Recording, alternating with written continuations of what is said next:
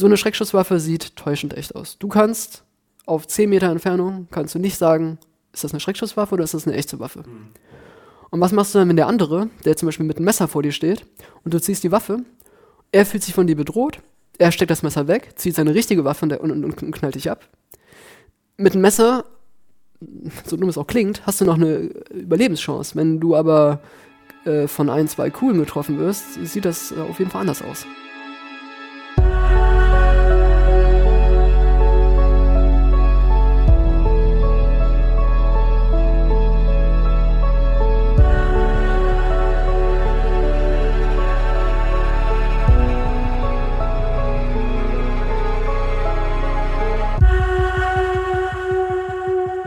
Liebe Hörerinnen, liebe Hörer, herzlich willkommen zu einer neuen Ausgabe des ähm, Alles muss raus Podcasts mit mir, äh, Thilo Mischke. Aber wir unterbrechen gleich hier die Anmoderation. Heute gibt es eine etwas ungewöhnlichere Folge aus einem ganz einfachen Grund. Ich bin seit gefühlt 100 Jahren bei Reddit, ein sowas wie 4chan für weniger Perverse. Das war der Grund, warum ich da früher hingegangen bin. Ähm, und liebe es dort, weil dort sehr viele Interessen, die ich habe, vertreten werden. Es gibt sogenannte Subreddits, wo darüber diskutiert wird, ob ein Nashornkäfer im Frühjahr schon schlüpft oder nicht. Das, also das sind alles Dinge, die mich interessieren. Es gibt dort aber auch ein Format, das über Reddit hinaus bekannt ist. Das heißt AMA, Ask Me Anything. Dort gibt es wunderschöne Interviews mit zum Beispiel Harrison Ford, der da so völlig eskaliert und dieses Arma zerstört. Oder Elon Musk war dort auch schon und hat dann ein Arma gemacht, mehrere Male. Und man merkt eben, dass normale Menschen im Vergleich zu Journalisten, was auch normale Menschen sind, bessere Fragen manchmal stellen, weil Journalisten immer versuchen, so die super schlauste Frage zu stellen, aber der reguläre Internetnutzer stellt einfach oft coolere Fragen und es gibt dieses Ask Me Anything auch auf Deutsch. Ich habe die Mods dieses Subreddits gefragt, ob das okay ist, dass ich einen Podcast zu verschiedenen Gästen, die beim deutschen AMA sind, unternehme. So geht der Satz zu Ende. Und die Mods meinten, kein Problem, kannst du machen, wir kündigen nur nicht an. Das wollen wir nicht machen, weil sonst wäre das zu werblich. Habe ich gesagt, kann ich verstehen. War natürlich auch mein Ziel. Hätte mich gefreut, wenn sie es ankündigen. Aber ist auch wurscht. Und ich habe jetzt heute hier in der Alles muss raus slash AMA Folge meinen ersten Gast. Und zwar Lauro. Er sitzt mir hier gegenüber, unser Studio wird gerade umgebaut, deswegen ist da Lärm, deswegen machen wir es im äh, Zimmer vom Buchhalter Hannes. Ähm, er sitzt mir gegenüber, weil er zwei Amas gemacht hat. Er hat ähm, ein Ama zum Thema gemacht, ähm, sagen wir mal, Messergewalt, nenne ich es jetzt mal, äh, Kriminalität mit Messern, aus einem ganz einfachen Grund. Er wurde, ich sage es mal ganz salopp, abgestochen. Er war Opfer äh, eines Angriffs mit einem Messer und erzählt eben davon, was es bedeutet, wenn einem das passiert. Und der zweite Armer, den hat er gemacht, weil der erste geschlossen werden musste wegen rassistischer Eskalation. Also unter deinem Armer wurde einfach dann so spekuliert, es können ja nur, ich will es jetzt nicht reproduzieren, wir reden gleich darüber. Und erstmal, Lauro, freue ich mich, dass du hier bist, dass wir so offen darüber reden können, denn die Regeln für dieses Gespräch sind die gleichen wie bei Reddit. Ich stelle dir unverblümt Fragen, direkt und deutlich. Möchtest du die Frage nicht beantworten, beantwortest du sie einfach nicht. Ähm, wenn du Bock hast, gibst du mir eine Antwort einfach auf die Frage. Und ich würde direkt einfach mit einer Frage einsteigen. Oder vielleicht machen wir es mal so, erzähl doch mal, was passiert ist. Ja, ähm, gut, wo fange ich da jetzt am besten an? Ähm, das war am 26.11.2021. Ich ähm, hatte einen freien Tag und dachte mir so, okay, gehst jetzt noch in die Stadt, machst noch ein paar Erledigungen, gehst, triffst dich dann später noch mit Freunden und äh, dann halt das Wochenende einklingen lassen. Ich habe meine Sachen gepackt, wollte noch, noch zur Apotheke, um noch äh, Sachen abzuholen, die ich halt da bestellt hatte. Ähm, und habe mich gezielt gegen die U-Bahn entschieden. Ich wollte nicht mit der U-Bahn diese eine Station fahren. Ich dachte mir, okay, so ein bisschen frische Luft und diese paar, paar Schritte können halt ganz gut tun. Kopfhörer aufgesetzt und dann halt äh, Richtung, Richtung Stadtmitte quasi gegangen. Also für die, die es halt irgendwie wissen wollen, es ist halt im Osten von Berlin. Ich habe damals in Hellersdorf gewohnt. Quasi, ich war dann auf dem Weg äh, zu Helle Mitte. Das so Einkaufszentrum, heißt, ne? Genau, das ja, so, so, so heißt diese, die, dieses Zentrum quasi. Ja. Äh, und ich habe Musik gehört und dann habe ich irgendwann eine Bewegung hinter mir wahrgenommen. Äh, ich habe nicht direkt mich umgedreht, weil ich dachte so, okay, vielleicht läuft irgendjemand hinter mir. Weiß ich nicht. Dann habe ich einen Schlag gegen den Kopf bekommen, dann, dann habe ich mich umgedreht und dann standen drei Leute vor mir. Und in diesem Bruchteil einer Sekunde, wo ich mich quasi umgedreht habe und die Leute gesehen habe, ähm, bis hin zu dem Fakt, dass ich realisiert habe, dass sie irgendwas in den Händen hatten, beziehungsweise ich habe gar nicht gesehen, dass sie irgendwas in den Händen hatten. Ich habe dann nur gemerkt, dass äh, diese drei Leute äh, halt dann auf mich eingestochen haben, insgesamt dreimal. Also ähm, einer hat nicht zugestochen, zwei haben, also einer hat zweimal zugestochen und einer hat einmal zugestochen und der andere, andere hat quasi, äh, war Beiwerk. Der, Ja. der stand da quasi nur. Das alles hat vielleicht zehn Sekunden gedauert. Und äh, dann sind sie auch verschwunden. Ähm, was mich gewundert hat, es war kein versuchter Raubüberfall. Ich hatte einen Rucksack dabei, da war mein MacBook drin, da war mein Tablet drin, ich hatte am Handgelenk eine Uhr, mein Handy in der, in der, äh, in der Hand und hatte auch Kopfhörer. Also wahrscheinlich alles. Also es hätte sich auf jeden Fall schon gelohnt für einen Ja. Diebstahl, definitiv. Aber scheinbar war das nicht das Motiv von denen. Die wollten so wie ich, wie, wie, ich, wie ich es in diesem Moment quasi einschätzen konnte, wollten sie eigentlich nur jemandem wehtun.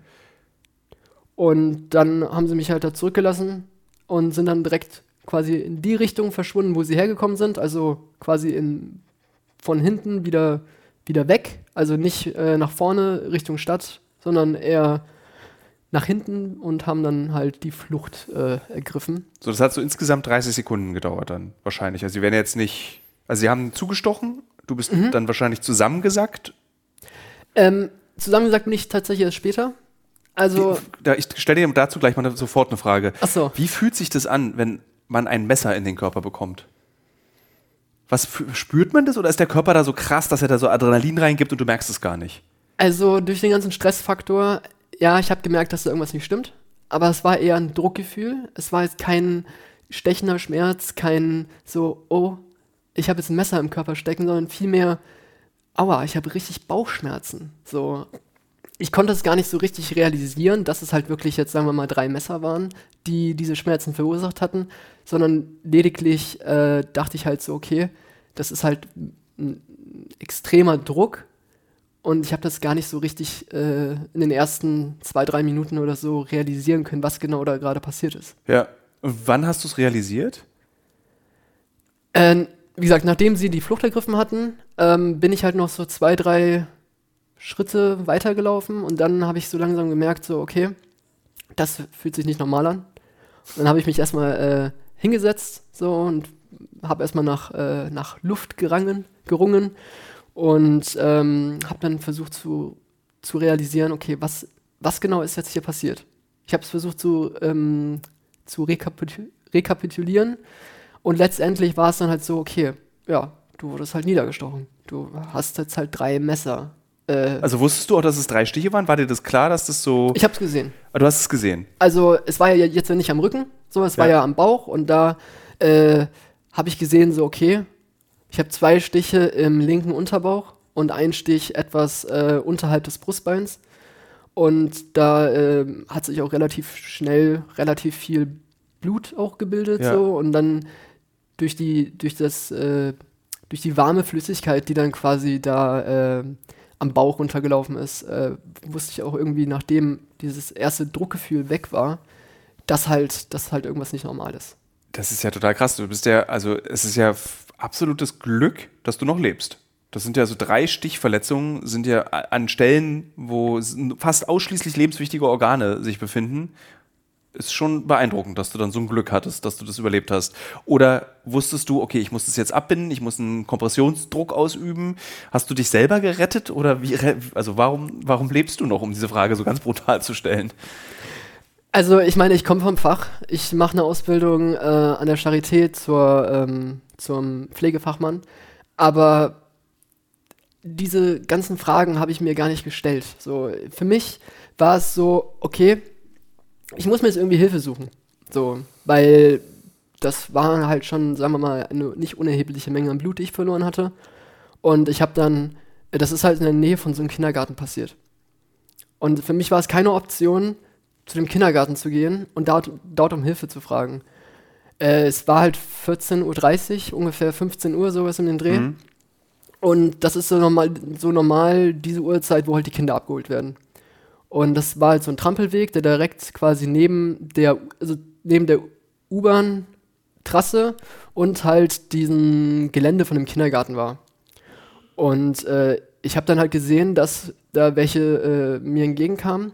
Dann habe ich halt gezielt äh, die Jacke tatsächlich zugezogen und bin an denen vorbeigegangen, weil ich der Meinung war, ähm, ein sechsjähriges Kind oder ein, ein vierjähriges Kind und den Vater, auch wenn der Vater mir vielleicht hätte helfen können, Ja.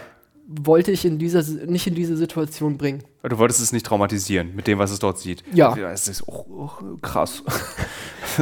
Ich weiß nicht, ich äh, dachte mir so, okay, ähm, der nächst, die nächste Möglichkeit, die ich jetzt hätte, um irgendwie Hilfe zu bekommen, ist so etwa so 200 Meter, 250 Meter weiter weg. Da sind halt so ein paar Bars, da ist auch ein Barbershop.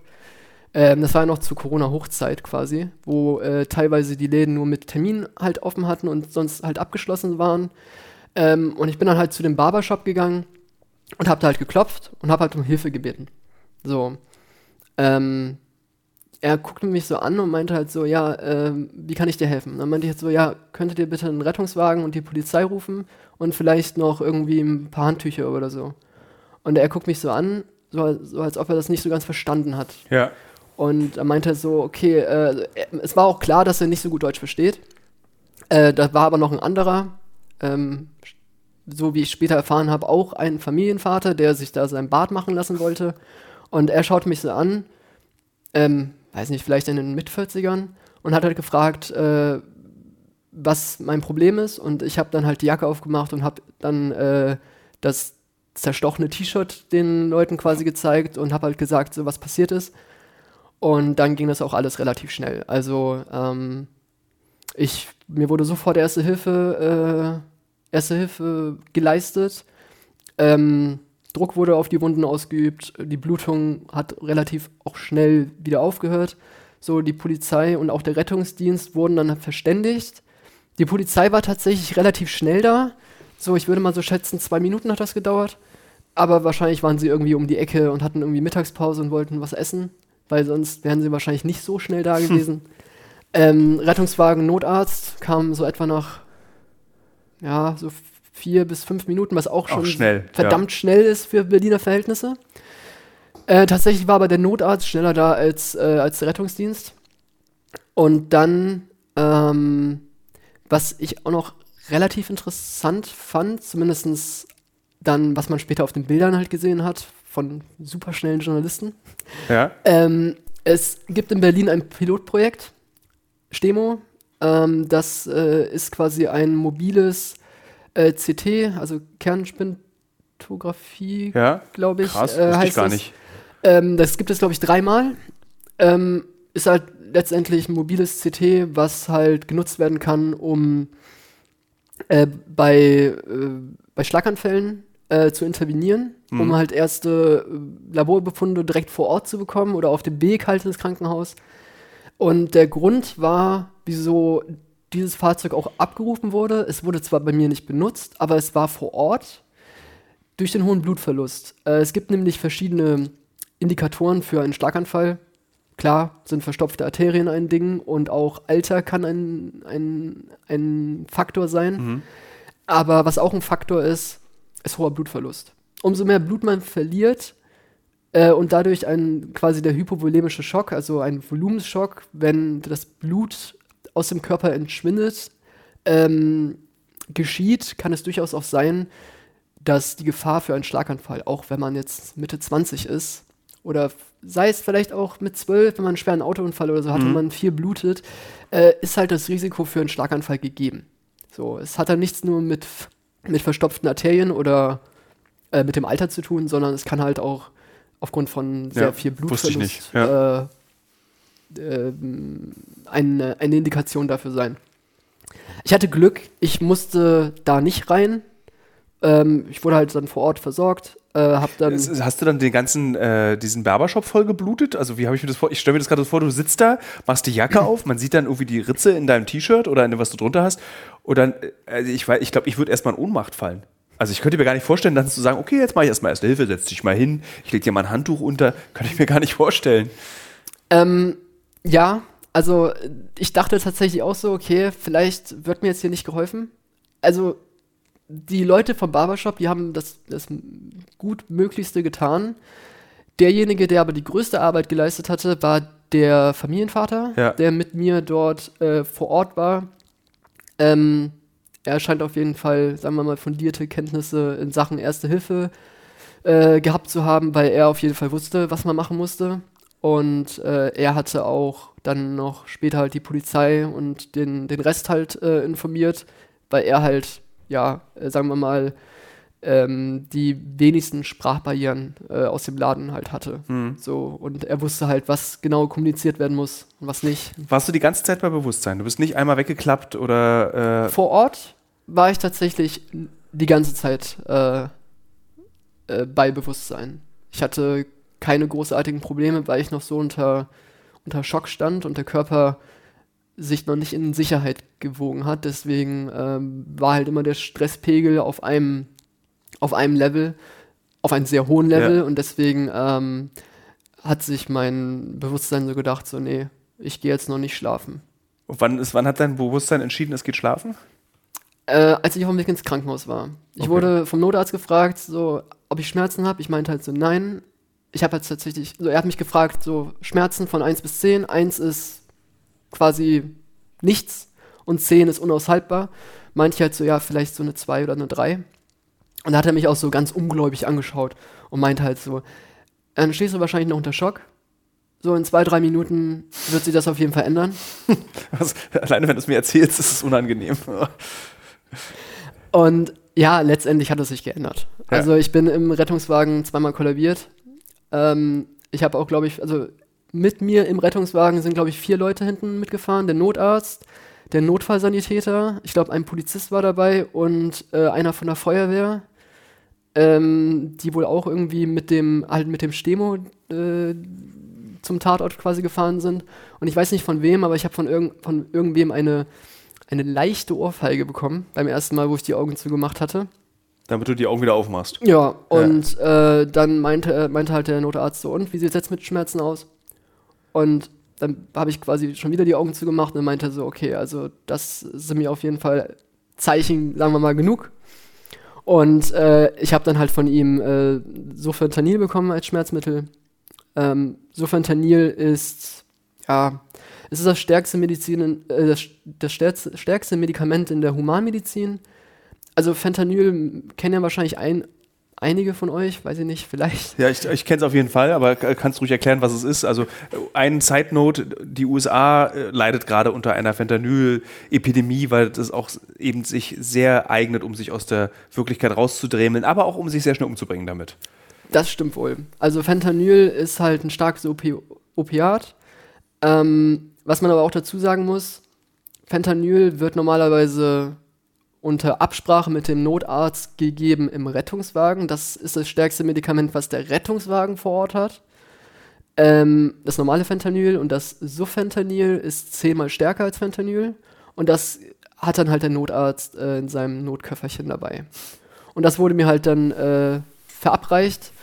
Und als ich dann, ja, ich war dann, sagen wir mal, wie sagt man so schön, auf Wolke 7.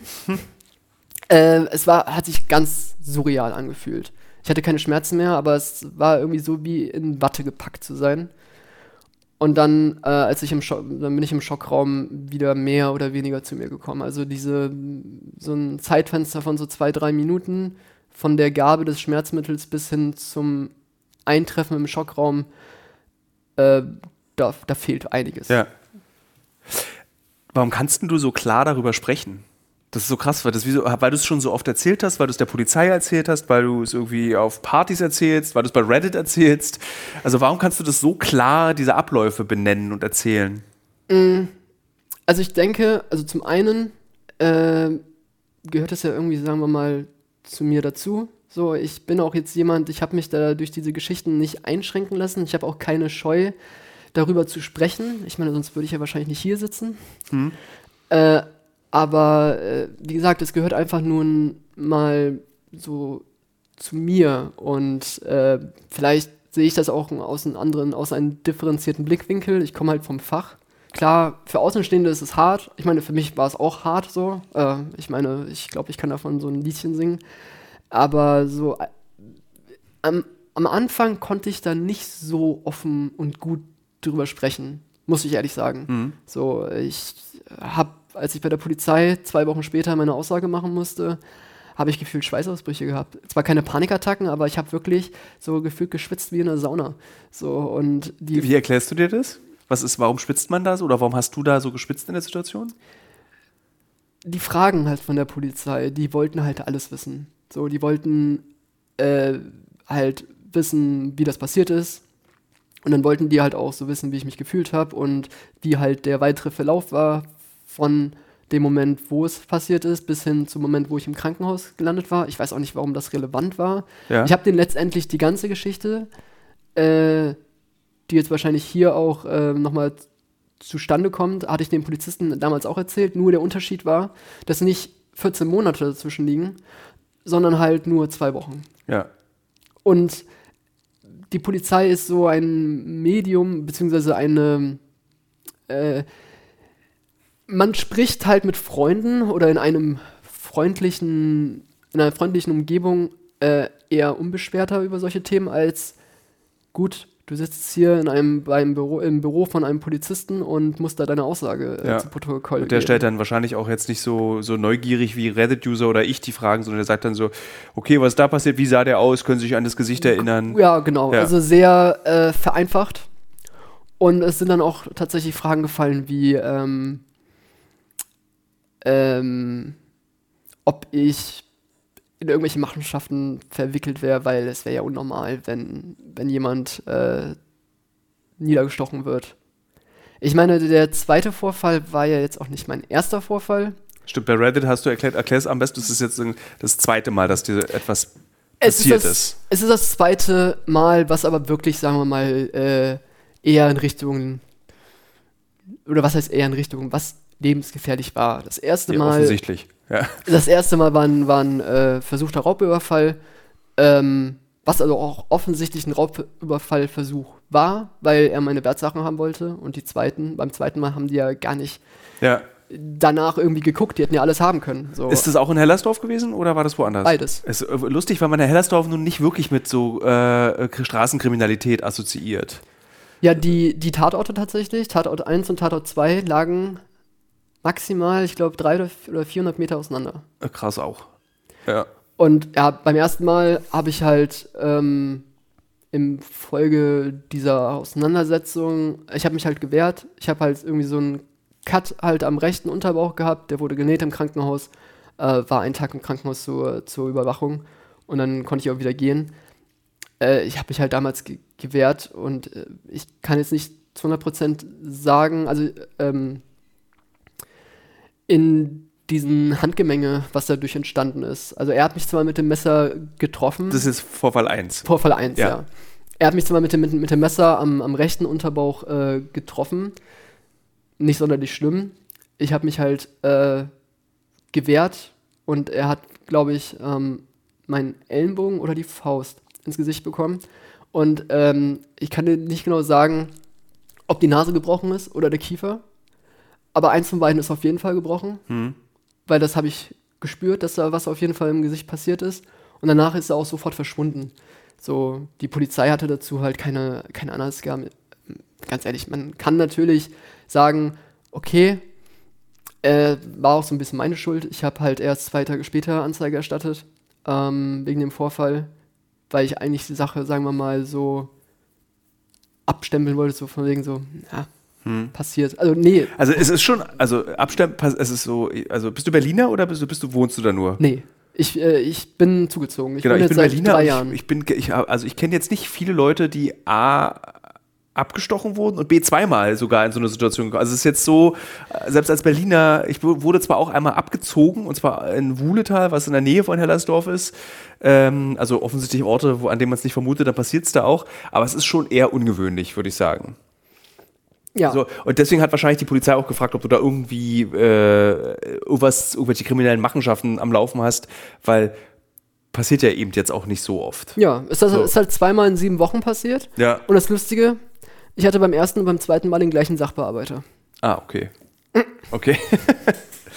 ähm, du lachst jetzt, während du das erzählst. Es ist aber eigentlich eine klassische Situation, wo Menschen schwere psychische ähm, Folgen von nicht nur physisch, sondern auch psychisch ähm, haben. Stichwort PTBS. Ich glaube, auf Reddit erzählst du, dass du mhm. auch diagnostiziert bist mit äh, posttraumatischer Belastungsstörung. Ähm, wie gehst du damit um, wenn du zum Beispiel jetzt so Nachrichten hörst, wie kürzlich äh, eben dem, von über, also dass, dass eben Menschen zu Tode kommen durch Messerangriffe. Mhm. Dass du jetzt zum Beispiel jetzt diese S-Bahn-Fahrt äh, bei Hamburg war ja auch wieder ein Messerangriff, zwei Menschen dabei gestorben. Wie gehst du mit solchen Nachrichten um, wenn du es hörst? Mm, ich würde lügen, wenn ich sage, das macht nichts mit mir. Allein schon durch die Erfahrungen, die ich selber gesammelt habe. Ähm, aber so wirklich, ja, wie soll ich damit umgehen? Also es ist ja leider passiert, da kann man ja auch nichts dran ändern. Mhm. Aber äh, ja, genau. Also du, du, du, hast zwar dieses PTBS, aber also es äußert sich nicht, dass du dann zum Beispiel die Nachrichten anmachst und du kriegst dann irgendwie so Flashbacks oder du bist dann so, wie kannst dich. Also wie äußert sich das ach? Ach so meintest ja. du das. Ähm, ja, also mir wurde im Februar 21, äh, im Februar 22 war ich beim, beim Psychiater und ähm, da wurde mir eine PTBS ähm, diagnostiziert. Und da er aber keine Kapazitäten frei hatte, wollte er mich halt weiterschicken. Äh, ich habe dann auch noch vier Monate oder so nach einer Alternative gesucht. Und dann dachte ich mir so, nee, ähm, bevor ich jetzt hier irgendwie noch ein halbes Jahr oder so suche oder mich auf irgendwelche Wartelisten schreiben lasse und das dann eh wieder ein Jahr oder so mhm. dauert, versuche ich das irgendwie mit mir selber auszumachen.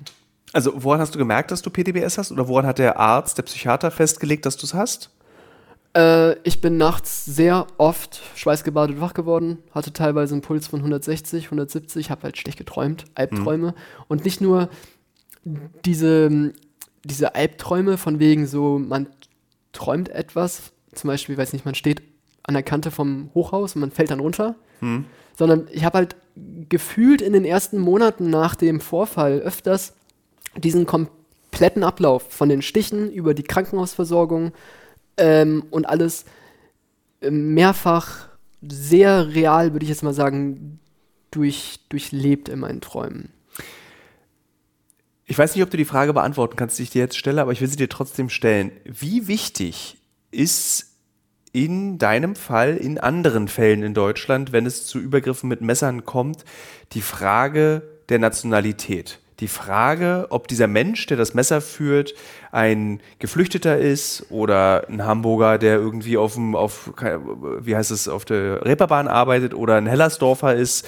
Wie wichtig ist aus der Perspektive von dir als Opfer diese Debatte, die in Deutschland geführt wird?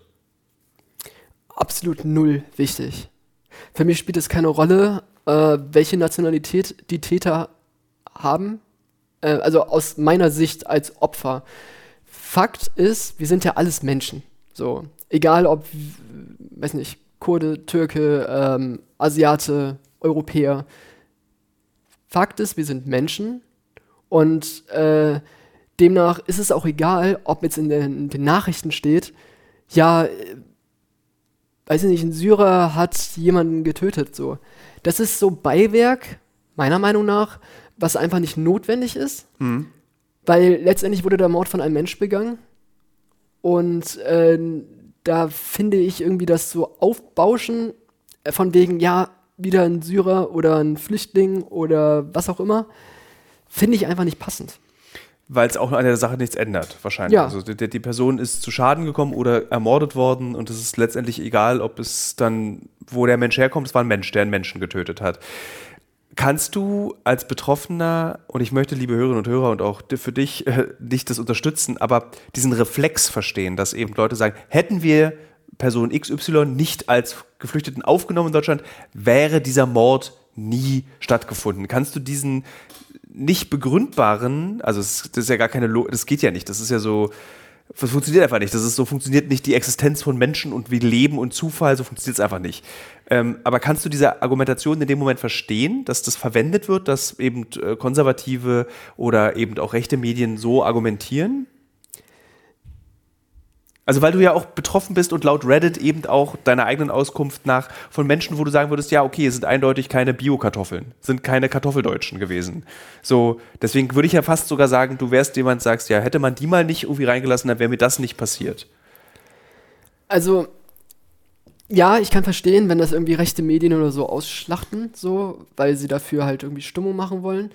Aber letztendlich, weiß ich nicht, finde ich das halt nicht ist das nicht zielführend. Es ändert ja nichts an der Sache. Warum waren diese bei Reddit, dass der, der also du hast vorhin mir vor dem Gespräch erzählt, 800.000 Menschen haben den gesehen? Ungefähr, oder, ja. Ungefähr. Und es wurde, es eskalierte eben rassistisch. Was ist deiner Meinung nach wirklich auch noch aus der Opferperspektive von dir? Warum machen Menschen das? Also warum, was hilft ihnen das, wenn sie es rassistisch begründen? Was hilft es? Es ändert wirklich ja nichts. Also was konntest du in dieser Reddit-Debatte damals beobachten? Also ich habe so das Gefühl gehabt, dass die Leute ähm, die halt da diese rassistische äh, Diskussion vom, vom Baum gebrochen haben, vom Zaun gebrochen haben, haben das irgendwie gemacht, um, so dumm es auch klingt, irgendwie meinen Rücken zu stärken. So von wegen, ja, der hat so viel Scheiß, der, der hat jetzt so viel Scheiß erlebt und ähm, er hat ja auch gesagt, dass es keine, wie du sagtest, Bio-Kartoffeln waren, keine Bio-Deutschen. Aber ähm, weiß nicht, also ich habe mir damals wirklich sehr hart auf den Schlipsgefühl getreten, gefühlt so. Das ist äh, krass, dass, also weil man ja immer denkt, ich könnte jetzt den Betroffenen, die Eltern dieser Opfer, ich könnte sogar verstehen, wenn sie so, sich eben dazu, dazu sagen, ja, wären die nicht hier gewesen, würde mein Kind noch leben. Wären die nicht hier irgendwie, wären die besser integriert gewesen in Deutschland, würde ich nicht jetzt daher mit drei Stichverletzungen und einem PTBS in Berlin leben. Also ich könnte das sogar aus der Perspektive des Opfers verstehen. Aber dass du dich dann auf den Schlips getreten sogar fühlst, durch die Argumentation, ist einfach, ist irgendwie irre. Ja, also ich weiß nicht. Ich habe halt so mit rechten, äh, im rechten Milieu oder mit rechten, ähm, wie, ja, wie soll man sagen, äh, Medien, mit der Politik oder so, so mit den Gedankengängen absolut gar nichts am Hut. So, klar, ändert das nichts, aber es ändert jetzt auch nichts, wenn man sagt, okay, der Täter war jetzt, ähm, weiß ich nicht, äh, mhm. äh, wäre jetzt vielleicht besser gewesen, wenn wir jetzt äh, diese drei, vier Leute da nicht aufgenommen hätten, dann wäre das nie passiert. Heißt ja nichts.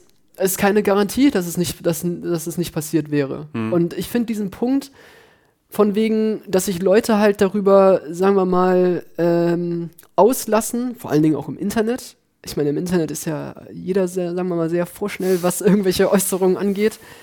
Ähm, ja, und dann halt solche Sachen halt irgendwie in den Raum schmeißen.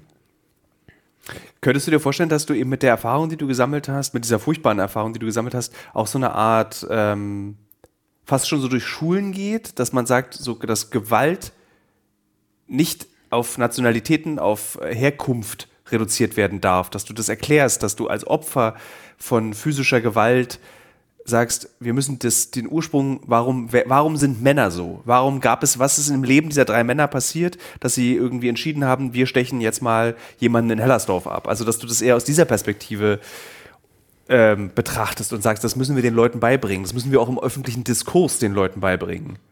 Ja, also weiß nicht, ich habe mir zwar nie darüber wirklich Gedanken gemacht, aber ähm, so möglich, als Möglichkeit könnte ich mir sowas tatsächlich schon vorstellen. Vor allen Dingen auch im Vorgespräch mit einer Kollegin äh, hatten wir darüber gesprochen gehabt. Ähm, und da meinte ich halt so, die Präventivarbeit ist einfach nicht gegeben. Hier wird zu wenig für die Jugend in sozialen Brennpunkten ähm, gearbeitet in Berlin. Hm. gibt es keine Angebote. So, es wird nicht darauf geachtet. Ähm, wir nehmen die Leute jetzt in die Hand, wir geben denen irgendwelche AGs, wir geben denen irgendwelche Möglichkeiten. Ähm, nein, sie werden mehr oder weniger halt alleine gelassen und so entwickeln sich halt dann so, ja, Gruppendynamiken, sprich irgendwelche Jugendgangs und dann halt rutschen sie halt ins, in die Kriminalität ab, sei es jetzt Drogenhandel, hm. sei es irgendwelche Ähm, motivlose Gewalt, einfach Schlägereien, Messerstechereien, Ja. so. Ähm, ich, ich denke, es könnte viel dagegen vorgearbeitet werden, wenn es mehr Präventionarbeit Ja. gäbe. Vor allen Dingen in so bestimmten Bezirken, wo nun mal äh, so ein sozialer Brennpunkt Die mal, Kriminalität auch einfach nachweislich höher ist als in anderen Ja. Bezirken. Also in Grunewald ist die Kri- Kriminalität einfach de facto geringer als in Friedrichshain zum Beispiel. So ist es einfach so. Also zumindest in Berlin. Ich kenne die St- St- Kriminalitätsstatistiken von Restdeutschland, kenne ich nicht auswendig. Ähm, dieses also glaubst du jetzt, dass du eigentlich durch bist, statistisch gesehen? Also gleich zweimal im Leben angegriffen worden sein äh, per, mit, ne- mit einem Messer würde ja bedeuten, dir kann eigentlich gar nichts mehr passieren. Also wenn man jetzt sich sicher fühlen will in Berlin, sollte man neben dir spazieren, weil nochmal ein drittes Mal mit, per, mit Messer angegriffen ist eher unwahrscheinlich. Also, man will es ja nicht beschreien, ne? Also, ich dachte auch damals beim ersten Mal, einmal ist keinmal so, passiert mir nie wieder. Sechs Wochen später oder sieben Wochen später ist es mir halt nochmal passiert. Ich habe jetzt zwar 14 Monate Ruhe gehabt, heißt aber nicht leider, heißt leider nichts. So, aber prinzipiell, äh, klar, manche Leute leben hier seit 20 Jahren in Berlin oder seit mehr, seit 30 Jahren und haben nie wirklich auch mal irgendwie einen Hauch von Gewalt erlebt. Oder, okay, du hattest gesagt, du wurdest in Wuhletal zum Beispiel äh, abgezogen. Gut, das mh, ist natürlich jetzt, sagen wir mal, auch eine gewisse Art von Gewalt, aber jetzt nicht äh, unbedingt vergleichbar mit einer Schlägerei oder mit, mit einer Messerstecherei. Aber es gibt nun mal auch Leute, wie zum Beispiel ich. Ich bin 2020, Anfang 2020, ähm, also ziemlich genau vor drei Jahren, äh, bin ich nach Berlin gezogen und hatte anderthalb Jahre wirklich Ruhe. Und als ich dann äh, April 21 äh, mit der Ausbildung angefangen habe, ähm, ja, drei, vier, fast sechs Monate später äh, gab es dann den ersten Vorfall. Ja. Es ist so dein soziales Umfeld von, wo kommst du her ursprünglich? Ich komme aus dem Rheinland. Äh, haben dann Leute im Rheinland zu dir gesagt, siehste, Berlin, Großstadt, wir haben es dir doch gesagt, das kann, sowas passiert da eben, oder? Ähm, jein. Also das Ding ist, ja, ich, ich, ich komme halt aus der Nähe von Düsseldorf. Ich bin zwar auf dem Land groß geworden, aber ich war halt auch viel in, in Düsseldorf ähm, unterwegs, auch mit Freunden, so feiern. So großartige Messergeschichten haben wir da nie mitbekommen. Klar, gab es ja Schlägereien, jeder, jemand hat mal irgendwie eine Bierflasche auf den Kopf bekommen oder so. Aber es hat sich alles im Rahmen gehalten. So, und äh, weiß nicht, ich habe jetzt nur mit wenigen Leuten ähm, aus meiner F Vergangenheit äh, noch Kontakt, weil sich einfach so mein sozialer Mittelpunkt komplett neu geschichtet hat. Äh, nachdem ich nach Berlin gezogen bin, viele Kontakte sind auch einfach abgebrochen. So, klar, man hat dann noch langjährige Freunde, aber die haben sowas nie gesagt. Die meinten halt so, okay, es hätte dir auch in Düsseldorf passieren können. Ja. So, oder in Köln. Was hat die Polizei eigentlich gemacht? Ich meine, die Täter sind nicht gefasst. Man weiß nicht, wer es war bis heute. Es gibt keine, kein, nicht mal, also wird da noch ermittelt oder ist es vorbei? Nee, also äh, beide Verfahren, also Verfahren 1, ähm, das war im Oktober. Oktober, also an, Mitte Oktober ist, es- ist, war, der, war, der, war der erste Vorfall, also 21. Und dann habe ich, ähm, ich glaube, im März oder April, also so ziemlich genau sechs Monate später, äh, habe ich dann einen Brief von der Staatsanwaltschaft bekommen, Verfahren ist eingestellt worden. Äh, für den ersten Vorfall. Und da dann ja zwischen, zwischenzeitlich schon der zweite Vorfall passiert war, äh, habe ich dann, glaube ich, im Ende April oder Mai, Mitte Mai rum, also auch so sechs Monate halt nach, nach, dem, nach dem zweiten Vorfall, dann auch die Nachricht bekommen, ja, Verfahren wurde auch eingestellt. Also das, Das ist schon Verfahren. auch krass, oder? Also so. Ja, aber sagen wir es mal so. Also beim ersten Mal war es ja auch, sagen wir mal, meine Schuld so ein bisschen. Ich habe ja da lange gewartet. Ich habe ja wirklich zwei. Ich habe erst quasi gehandelt, als ich aus dem Krankenhaus raus bin. Ja. Und auch nur, weil mir mein Vater äh, auf die Finger gehauen hat. So und meinte halt so, sowas muss angezeigt werden. So, dann habe ich halt die Anzeige bei der Polizei gestellt. Ich habe denen auch damals gesagt, was halt Sache war. Ähm, aber die haben da jetzt nicht mehr großartig irgendwas gemacht. Ich habe mir 1500 Leute angeschaut in so einer Kartei. äh, es gab da so zwei ungefähr, also Ähnlichkeit. Ja. Also jetzt nicht große Ähnlichkeit, sondern so, wo ich dachte so, ja, vielleicht, vielleicht auch nicht. Aber bei allen anderen konnte ich sagen, definitiv nein. So, ich konnte es da ungefähr eingrenzen. Ungefähr 1,80, 1,85 groß. So Ja. Mitte, Ende 20. Beim zweiten Vorfall war ja 14 Uhr, 14.15 wenn du so sagst, 14.30 wärst du zum Kindergarten gekommen. Da hast du die Gesichter wahrscheinlich komplett gesehen oder waren die vermummt? Äh, einer von, einer von den dreien hatte auf jeden Fall so eine normale FFP2-Maske auf, aber die anderen waren an sich, Ja. äh, waren jetzt nicht vermummt. Die hatten eine Kapuze zwar auf, aber äh, sonst hätte man sie quasi erkennen können. Waren Also, die jung, waren die alt? Was?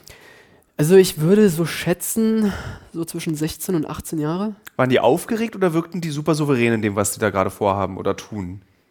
Also ich würde schätzen, also nach, nachdem es da passiert ist, waren die zwei, die zugestochen hatten, waren souverän.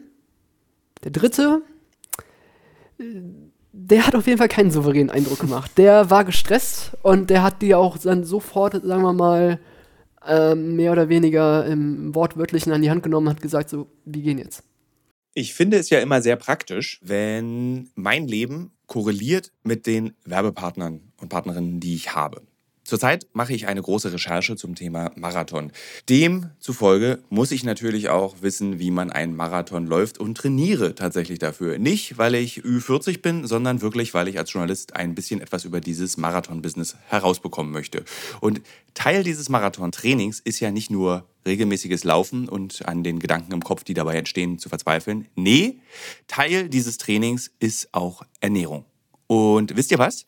Was richtig praktisch ist, ich glaube, ich könnte keinen Marathon laufen, wenn es nicht Podcasts gäbe. Und ein Podcast, den ich während des Laufens höre, um dieses alle zwei Tage zehn Kilometer Laufen für die Grundausdauer zu ertragen, ist der Powerbrains Podcast. Powerbrains, das Sporternährungsquiz powered by Powerbar ist ein Podcast, in dem es um Ernährung geht, aber nicht langweilig, sondern da werden Fragen geklärt, wie ob Magnesium zum Beispiel gegen Muskelkrämpfe hilft. Zum Beispiel die Frage, wie wichtig sind Kohlenhydrate in der Sporternährung und ist es eigentlich für jede Sportart gleich? Also zum Beispiel wisst ihr ja als regelmäßige Hörer dieses Podcasts, ich bin ja auch passionierter Schwimmer und passionierte Schwimmer essen ja nach dem Schwimmen immer einen Döner. Ich kann euch schon mal sagen, da muss man jetzt keine Folge für hören, ist nicht so sinnvoll. Aber vorm Schwimmen ein Teller Nudeln ist sinnvoll. Warum? Das beantwortet eben der Powerbrains Podcast. Können da zum Beispiel auch, eine Frage, die mich auch schon beschäftigt hat, können zu viele Proteine der Niere schaden?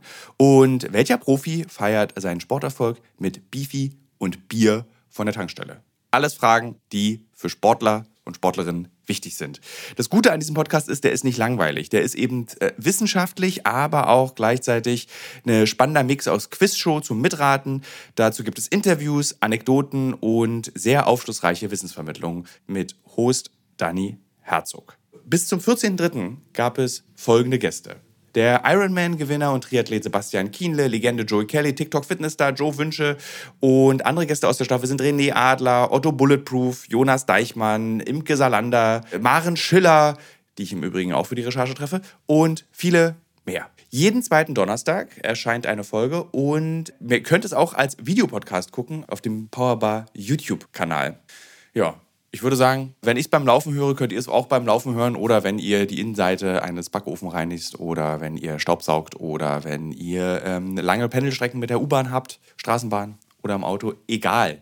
Es ist ein guter Weg, um die Zeit zu vertreiben. Es ist ein guter Weg, etwas über den eigenen Körper zu lernen.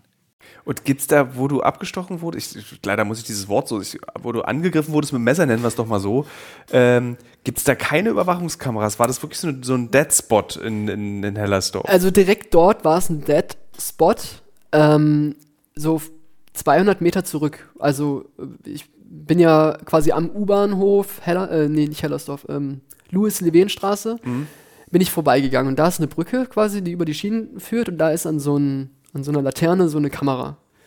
Äh, theoretisch filmt die jeden, der oder die äh, halt in die U-Bahn-Station reingeht. Ähm, die Täter sind zwar damals geflüchtet Richtung U-Bahn-Station äh, Le Louis-Levin-Straße, aber ich kann jetzt nicht sagen, ob sie halt in die U-Bahn sind Mhm. oder einfach dann links, äh, Moment, äh, genau, links irgendwie in die Straßenzüge reingegangen sind. Weil wenn sie jetzt links in die Straßenzüge rein, keine Chance. Da hat die, hätte die Kamera nichts gefunden. Würdest du sagen, die sind von dort, aus Hellersdorf gewesen? Oder sind sie, da, sind sie für diese Sache, die sie vorhaben, nach Hellersdorf gefahren? Das ist jetzt reine Spekulation, aber Was war so wie, dein Gefühl? Keine Ahnung, das kann ich dir tatsächlich nicht, nicht sagen. Was ist denn, wenn du, würdest du die erkennen, wenn du die Dreiergruppe wieder auf der Straße sehen würdest, wenn du wie zu Hause rumläufst? Würdest du sie sehen und sagen, okay, krass, die, man merkt sich ja, glaube ich, in so einer Situation ganz bestimmte Sachen, wie die laufen, wie die, sie- wie die die Schultern bewegen? Oder würdest du sagen, nee, ich würde die nicht nochmal erkennen, wenn die jetzt vor mir stehen würden? Also, ich denke, die größte Chance, sie nochmal, sie theoretisch zu erkennen, wäre, wenn sie mir wirklich gefühlt vorm Gesicht stehen. Aber so jetzt von irgendwelchen äußerlichen Merkmalen, Gangart, äh, wie die Körper sich, wie, wie sie sich mit dem Körper geben oder so. Nee, da glaube ich nicht. Hast du seitdem irgendwie so Sicherheitsmaßnahmen vorgenommen? Also hast du Pfefferspray dabei oder selbst ein Butterfly oder also so, wie sieht es, wie sieht es da bei dir aus? Oder sagst du, nee, ich glaube am Guten meiner, meines eigenen, ans Gute in meinem eigenen Leben und werde einfach weiter so leben und weiter spazieren? Ja, das ist eine gute Frage. Ähm, prinzipiell, durch meine Arbeit im Krankenhaus brauche ich ein rein, reines Führungszeugnis. Ja. Also ist für mich keine Option, ein Messer oder so bei mir zu führen, weil das halt illegaler Waffenbesitz wäre. Und Ist das, schon so beim Messer, ja? Ja. Okay, das wusste ich gar nicht. Also es kommt auf die Größe des Messers an. Ja. Aber ein Schweizer Taschenmesser bringt dir halt nichts. Nee, musst ja auch erstmal ausklappen. Moment, Moment, gleich, ich klapp hier. Weiß nicht, wenn du einen Butterfly hast oder so Ja. diese, diese Springmesser, diese Tü- die aus dem Film, wo man so Schnapp macht und äh, die Klinge quasi vorne rauskommt oder an der Seite so hochklappt. Ähm, das ist halt je nachdem, wie groß das Messer ist. Ich weiß jetzt die genauen Parameter nicht, Mhm. aber es ist halt schon verbotener Waffenbesitz. Okay. Also du hast es jetzt einfach aus, damit du durch dein Führungszeugnis, damit du es dir nicht versaut, nicht dabei. Nein, ich habe kein Messer, ich werde mir auch kein Messer holen, so Pfefferspray auch nicht. Äh, ich habe an sich keine Bewaffnung oder so, ähm, weil ich muss ganz ehrlich sagen, nee, was bringt mir das? Ja. So im Zweifel, wenn ich selber ein Messer habe und ich damit nicht umgehen kann, äh, wird das dann letztendlich gegen mich eingesetzt. Oder äh, Pfefferspray ist genau das gleiche. Windrichtung, zack, Handicap. Ja. Äh, würdest du, es gibt jetzt auch Überlegungen ähm, nach den letzten Vorfällen ähm, oder auch Morden, man kann es auch Morde nennen, Messer zu verbieten. Ich finde das immer so, wie soll, wie soll das gehen? Was, hättest, was, was denkst du darüber, über so Verbote oder über so striktere Gesetze, dass es so ein komplettes Messerverbot in öffentlichen Verkehrsmitteln gibt, dass man es gar nicht dabei haben darf? Gibt es ja. Ja, Hält sich aber keiner dran. eben.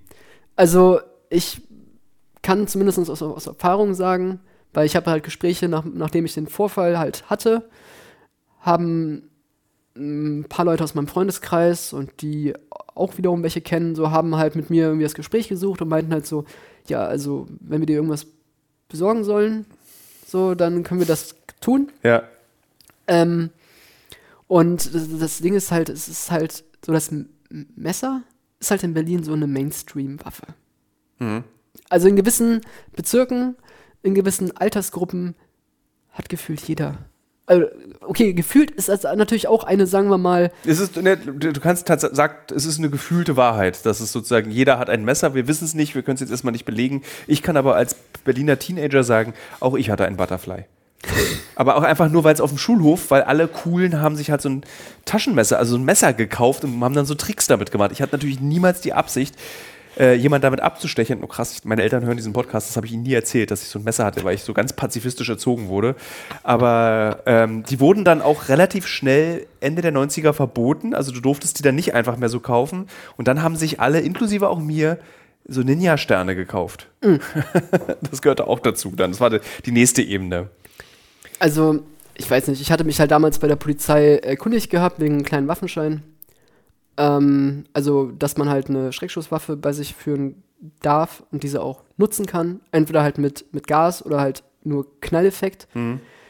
Äh, die Polizei meinte auch so, ja, du würdest mit deiner Geschichte auf jeden Fall, du, du bist nicht vorbestraft, so deine Beweggründe sind klar, warum du, warum du sowas haben möchtest. Und es ist jetzt nicht nur, ja, um bei Silvester in die Luft zu schießen, sondern aus lass es, lass es Selbstverteidigung oder Sicherheit Gefühl sein. Und dann habe ich aber der Polizistin so gesagt, ja, okay, nee, stopp. Das verstehen Sie jetzt wiederum falsch. Also ich wollte mich erkundigen. Ich habe jetzt nicht unbedingt vor, mir das direkt zu holen. Vor allen Dingen gibt es ja auch, sagen wir mal, äh, gewisse Risiken. So. Weil was machst du, wenn so eine Schreckschusswaffe sieht täuschend echt aus. Du kannst auf 10 Meter Entfernung, kannst du nicht sagen, ist das eine Schreckschusswaffe oder ist das eine echte Waffe? Mhm. Und was machst du dann, wenn der andere, der zum Beispiel mit einem Messer vor dir steht und du ziehst die Waffe, er fühlt sich von dir bedroht, er steckt das Messer weg, zieht seine richtige Waffe und, und, und, und knallt dich ab. Mit einem Messer, so dumm es auch klingt, hast du noch eine Überlebenschance. Wenn du aber äh, von ein, zwei Kugeln getroffen wirst, sieht das äh, auf jeden Fall anders aus.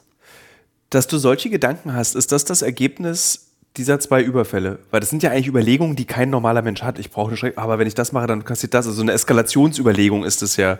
Ich habe da ja noch nie, ich persönlich habe noch nie darüber nachgedacht, mir eine Schreckschusswaffe zu kaufen, weil ich, wenn dann höchstens für Silvester. Das wäre bei mir der Grund. Ich habe mich mit der Thematik auseinandergesetzt. Ich hatte auch damals so verschiedene Reportagen äh, ge geschaut gehabt bei, bei YouTube, wo halt Leute, so Journalisten im Selbstversuch, äh, sich so eine Schreckschusswaffe geholt haben und dann auch gezeigt wurde, für, zu was oder für was diese Waffe imstande ist. Klar, sie, sie schießt kein Projektil, aber nehmen jetzt einfach mal an, äh, du kommst auf mich zu, ziehst ein Messer und bist ungefähr, sagen wir mal, so 30, 40 Zentimeter von mir entfernt. Mhm. So, und ich nehme dann die Waffe und setze die auf die Brust und drücke ab. Allein durch das Mündungsfeuer, was viele hundert Grad, wenn nicht sogar tausend Grad ist, also du wirst danach auf jeden Fall nicht mehr viel machen. Mhm. Du wirst vielleicht nicht sterben, nicht direkt, aber du wirst sehr schwer verletzt sein. So. Und das ist halt so der Punkt. Klar, ich meine, ich habe mich darüber erkundigt nach den Vorfällen ich habe mich auch da schon davor darüber erkundigt gehabt, so einfach, weil es, weiß nicht, interessant war, vielleicht, so um einfach mal mitreden zu können, weil damals in der Schule haben halt Leute darüber auch irgendwie viel gesprochen gehabt, so. Und dann dachte ich so, okay, dann kann ich mich ja auch einfach mal erkundigen. Aber prinzipiell spricht bei mir alles gegen Waffen. Ja. Also ich sehe nicht ein, mir, mir ein Messer zu holen. Ich sehe nicht ein, mir irgendwie eine Waffe zu holen. Es waren so Überlegungen, also es war eine Überlegung, den kleinen Waffenschein zu holen. Es war aber keine Überlegung, mir ein Messer zu holen. Das ja. habe ich kategorisch ausgeschlossen, aufgrund der Tatsache reines Führungszeugnis. Ja. Was wünschst du dir als Betroffener, als Opfer eines Messerangriffs für die Debatte in Deutschland, für die Zukunft? Es wird in Zukunft weiter passieren. Es wird immer Gewalt mit Messern geben in Deutschland es wird, und in Europa und auf der Welt. Es wird sich einfach nicht vermeiden lassen. Was aber würdest du sagen, aus der Opferperspektive wünschst du dir in der Debatte dazu? Ähm, dass die Opfer ernst genommen werden. Also es, ich kenne genug, es gibt leider genug Fälle, wo die Opfer, okay, sei es jetzt, wenn sie jetzt nur, nur verletzt wo, äh, schwer verletzt worden sind, dass äh, sie halt nicht, sagen wir mal, ähm, richtig ernst genommen werden. Äh, und das Zweite ist halt, klar, also stärkere, härtere Waffengesetze sollten auf jeden Fall existieren. Mhm. Klar, gut, ich meine, zum Beispiel die BVG hat ein Waffenverbot, ist eine Waffenverbotszone. Jeder Bahnhof, jede S-Bahn-Station, jede U-Bahn, jede S-Bahn, jeder Bus. Das sind Waffenverbotszonen. Zudem auch die Innenstadt, Alex zum Beispiel. Äh, aber wer hält sich da dran? Niemand. Und genau das ist halt das Problem. Es müsste gegen solche Verstöße, gegen das Waffengesetz, einfach härter vorgegangen werden. Hm. Wir reden jetzt hier nicht dann von wegen Anzeige, wegen, äh, wegen verbotenen Waffenbesitz und dann vielleicht eine Geldstrafe oder so. Okay, Geldstrafe, ja, kann man so oder so sehen. Es sollte aber ja einfach härter durchgegriffen werden. Ich meine, ich fordere jetzt nicht dafür irgendwie zwei Jahre Knast oder so. Hm. Aber wenn jemand ein Messer mit sich führt, du führst das Messer nicht so, ein, also die, die meisten Menschen führen das Messer nicht einfach nur so mit sich, um es zu haben, sondern einfach im Hinterkopf zu haben, okay, sollte was passieren, kann ich mich verteidigen. Und genau das ist der springende Punkt. Das ist so eine kleine Schere zwischen Täter und Opfer. Hm. Oder ein Opfer, was zum doppelten Opfer wird, weil es sich versucht zu verteidigen. Es wird es wird entwaffnet und mit dem eigenen Messer äh, nochmal verletzt. Also was du sagst, ist ja, dass man es unattraktiv machen muss, durch drakonische Strafen ein Messer mitzuführen. Also, dass du erst so, wie man zum Beispiel sagt, ich schnall mich jetzt immer an, weil es einfach so teuer ist, wenn ich erwischt werde und der Punkt mir meinen Führerschein möglicherweise sogar raubt, wenn ich unangeschnallt erwischt werde. Und so müsste eigentlich auch das, die Gesetze bezüglich von Waffen sein. Also, dass das nicht mehr, dass du das Risiko nicht eingehst, eine Waffe einfach mitzunehmen. Ja. Warum ist das so schwer, das durchzusetzen? Warum ist es so schwer, sich dagegen sozusagen, äh, aber zum Beispiel in Japan gibt es unfassbar strenge Waffengesetze und es gibt dadurch auch sehr, sehr, sehr wenig Gewalt in Japan. Also Es gibt natürlich auch Morde in Japan und äh, es gibt äh, die Samurai-Schwerter in Japan und auch da passieren äh, furchtbare Dinge, aber es ist im Vergleich zu Deutschland erheblich weniger, weil es auch eben rigorose Waffengesetze gibt. Ja. So, also man könnte sozusagen Japan auch als Beispiel nehmen. Was in Japan funktioniert, könnte auch bei uns funktionieren. Ja. Glaubst du, dass diese rassistische Diskussion, um ist die letzte Frage von mir jetzt, äh, dass diese rassistische Diskussion um Opfer äh, von äh, ähm, eben Gewalt mit äh, Messern auch eine Ablenkung ist, weil sie eben davon ablenkt, dass die Gesellschaft ja auch eine Verantwortung hat und eine Gesellschaft Mörder produziert? Das ist eine gute Frage. Ähm, Das, eigentlich bist du auch nicht die richtige Person, das muss ich eigentlich Politiker fragen oder Politikerin und nicht ein Opfer von äh, Ge- Messergewalt. Ich glaube, das kann man so jetzt gar nicht äh, speziell ähm, mh, jetzt irgendwie so in, in, in Worte fassen. Also klar, so eine gewisse Verantwortung ist nicht abzuschreiben. Vor allen Dingen, ähm, wenn man Leute, zum Beispiel so, weiß nicht, Flüchtlinge oder Leute, die halt jetzt, sagen wir mal, nach Deutschland kommen, ähm, immer in eine Schublade steckt und denen zum Beispiel auch gar nicht die Möglichkeit irgendwie gibt, ähm, zeitnah ehrlich zu arbeiten. So äh, Aufenthaltstitel, äh, Arbeitserlaubnis. Dann suchen die sich halt über kurz oder lang irgendeine Arbeit, die sie machen können, um halt äh, Geld zu verdienen. Vielen Dank, dass du mein Gast warst. Für die erste experimentelle Folge eines AMAs und damit gleich auch so ein spannender Gast, der irgendwie so, so eine wichtige Sache auch erzählt. Und cool, dass du da so offen und direkt drüber antwortest. Aber doch, jetzt fällt mir noch eine Frage ein zum Abschluss. Warum eigentlich? Also warum hast du dieses AMA gemacht? Also warum willst du diese Geschichte erzählen? Also, das Arma ist tatsächlich dadurch entstanden, ich bin nachts wach geworden, wegen so einem Flashback, so. Äh, und ich hatte halt schlecht geträumt und dann dachte ich mir so, okay, ich könnte mich jetzt natürlich zwei, zwei drei Stunden auf die Couch äh, chillen und Netflix schauen und mir noch was zu essen machen. Oder äh, ich ähm, schreibe mal meine Gedanken nieder. Und dann bin ich durch Zufall, also ich hatte diesen Text, den ich geschrieben hatte, den hatte ich so einfach als Entwurf äh, in der Notizen-App geschrieben. So das, was mir halt passiert ist, ru- runtergeschrieben gehabt. Und dann habe ich so durch, bin ich durch äh, Reddit äh, gestöbert, habe ich durch, durch äh, Reddit gestöbert und habe dann die AMA-Version von Deutschland gesehen und dachte ich so, okay, könnte ja was werden. Dann habe ich da einen Post gemacht und der ist innerhalb von nicht mal einem Tag äh, viral gegangen. Okay. Also sozusagen ist es auch Therapie gleichzeitig. Kann man so sagen, ja. Ja. Dann an dieser Stelle nochmal vielen Dank und es hat mir sehr viel Freude bereitet, mit dir so offen zu sprechen. Kein Problem. So, liebe Hörerinnen und Hörer, jetzt ist natürlich eure Aufgabe zu entscheiden, wollen wir das in Zukunft öfter machen? Soll das ein eigenes Format werden? Sollen wir daraus eine eigene Reihe als Podcast machen oder soll das stattfinden ähm, hier im Alles muss raus Podcast? Keine Ahnung. Müssen wir mal gucken, wie auch diese Folge jetzt ankommt. Es hat mir viel Freude bereitet, liebe Hörerinnen und Hörer, dass ihr zugehört habt. Nee, also hat es nicht, weil ich ja nicht weiß, ob ihr zuhört. Ähm, wir hören uns auf jeden Fall in der nächsten Woche. Es ist Freitagnachmittag. Eigentlich wollte ich gerade schwimmen gehen, aber ich drücke mich davor, indem ich auf dem Weg zum Auto, als ich meine Schwimmbrille und mein Podcast-Unterwasserschwimmgerät geholt habe. Moment, mein Gehirn funktioniert so langsam, dass ich diesen Satz nicht beenden kann. Jedenfalls habe ich festgestellt, ich werde einfach die Kolumne, die ich vor mh, gut einer Stunde an die Berliner Zeitung geschickt habe, einlesen. Weil diese Kolumne, die jetzt morgen am Sonnabend, also für die Podcast-HörerInnen am Sonnabend vor vier Tagen erschienen ist, gehört ja auch dazu. Irgendwie kriege ich die Sätze nicht zu Ende. Egal, ich lese es einfach vor. Und plötzlich springt mein Vater auf. Reißt sich die Schiebermütze vom Kopf und wedelt damit. Meiner Mutter rutscht die Brezel aus der Hand, steht ruckartig plötzlich neben mir. Die Handtasche vor dem Bauch wackelt. Beide Arme in der Luft, grobe Euphorie. Und ich sitze zwischen meinen stehenden Eltern und wundere mich. Eine eigentümliche Melodie, Eisbärenlied wird sie genannt, das lerne ich später. Scheppert durch die Lautsprecher. Meine Eltern beherrschen natürlich nicht den Text, murmeln aber trotzdem mit. Die Brezel hebe ich vom Boden auf und esse es einfach weiter. Meine Eltern und ich befinden uns in der Nähe der Warschauer Straße in einem Stadion. Ein neues Viertel in Berlin, ein Viertel wie einer dieser gefährlichen Leberflecken, nur diesmal auf der Oberfläche dieser Stadt.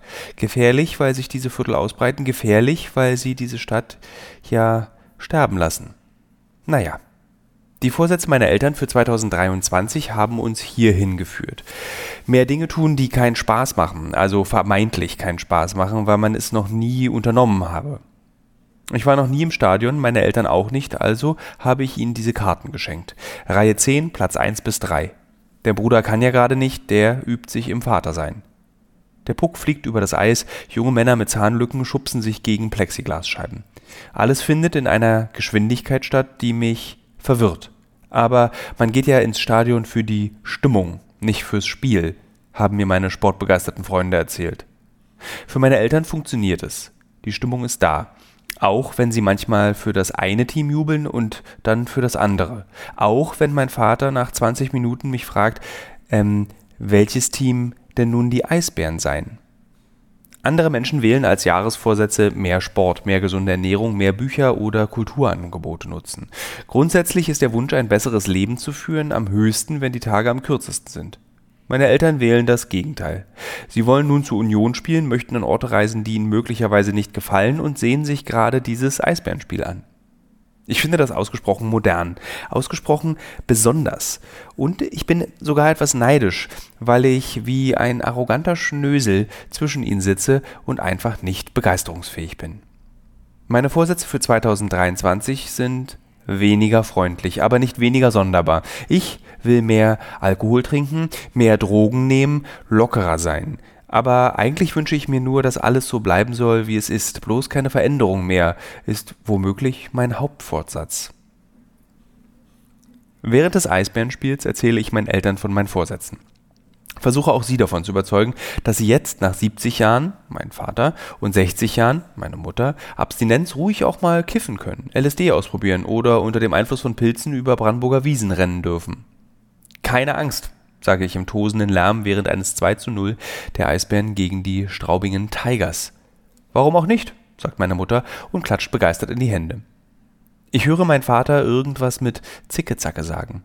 Weder mein Vater noch meine Mutter wissen, wie die Spieler heißen, aber sie freuen sich für sie, als würden sie seit 50 Jahren zu den Spielen gehen. Diese Bereitschaft zur Veränderung verwirrt mich. Ich scheine weniger flexibel als meine Eltern und meine Vorsätze sind offensichtlich wesentlich selbstzerstörerischer. Dann erzählt die Mutter, während Vater alkoholfreies Bier trinkt, dass sie sich natürlich auch Sport vorgenommen haben und besseres Essen, weniger Schwein, weniger Butter, weniger alles, damit ihr noch sehr lange beknackte Sportereignisse wahrnehmen könnt, sage ich. Zwei Männer mit Eckkneipengesichtern stehen plötzlich auf dem Eisfeld und werfen Gummienten in eine Badewanne. Das scheint ein Spiel zu sein, das auch meine Eltern langweilig finden. Ich atme schwer aus, der Abend zieht sich, gähne, bin müde und weiterhin arrogant. 120 Minuten, dreimal 20 Minuten Spielzeit, dazwischen 20 Minuten Pause. Es ist das Einzige, dass ich an diesem Abend Neues lerne, die Zeit, die ein Eishockeyspiel verschlingt. Ich habe keine Lust mehr, sage ich zu meinen Eltern. Dann haken sie mich von beiden Seiten ein und wir verlassen das Stadion, bevor es zu Ende ist. Ich hoffe, ihr nehmt es mir nicht übel, frage ich, und meine Mutter guckt meinen Vater an. Ach Quatsch, sagt sie. Wir haben ja noch Karten für das Spiel Kölner Haie gegen die Eisbären am Freitag. Und mein Vater, er lächelt, ich erkenne, dass er sich darauf freut. Und erkenne in diesem Moment, was der wirkliche Vorsatz meiner Eltern ist. Erkenne, worum es geht. Liebe Hörerinnen, liebe Hörer, da könnt ihr dann auch knobeln, was ich da erkannt habe. Ich schlaufe wieder hier durch dieses Büro. die Folge, die wir vor zwei Ausgaben, glaube ich, gemacht haben, diese hektische Bürofolge. Äh, was planen wir für 2023 und 2024? Habe ich da ja aufgenommen. Und gleich beginnt das Wochenende. Ich werde jetzt gleich meine Nichte sehen. Das ist ein bisschen so, als würde ich irgendwie mit einer Person sprechen und nicht mit HörerInnen dieses Podcasts, der, die ja tatsächlich mehr als eine Person sind. Na, das macht nichts. Ich danke auch 2023 Nils, Nische, Augustin, Ann-Kathrin, Marlon, Kaspar Dudek, der sich ganz vorsichtig mit Tip-Top-Schritten rückwärts aus diesem Podcast entfernt. Und natürlich an oberster Stelle danke ich und rede immer leiser. Danke ich euch, liebe Hörerinnen und Hörer, dass ihr jede Woche so brav diesen ja, Podcast hört. Zumindest ist er in euren Downloadlisten drin und das zählt für uns ja hier auf unserer Seite als gehört. Runtergeladen ist gleich gehört. Deswegen einfach abonnieren.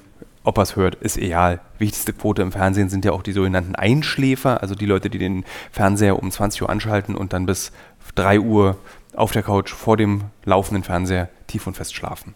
Das ist das Konzept auch dieses Podcasts. Ähm, ja, gibt es noch was Wichtiges zu sagen? Ich könnte jetzt mal wieder eine Pause machen und Tschüss sagen. Ich mache jetzt aber heute mal wirklich Tschüss. Tschüss. Bis nächste Woche.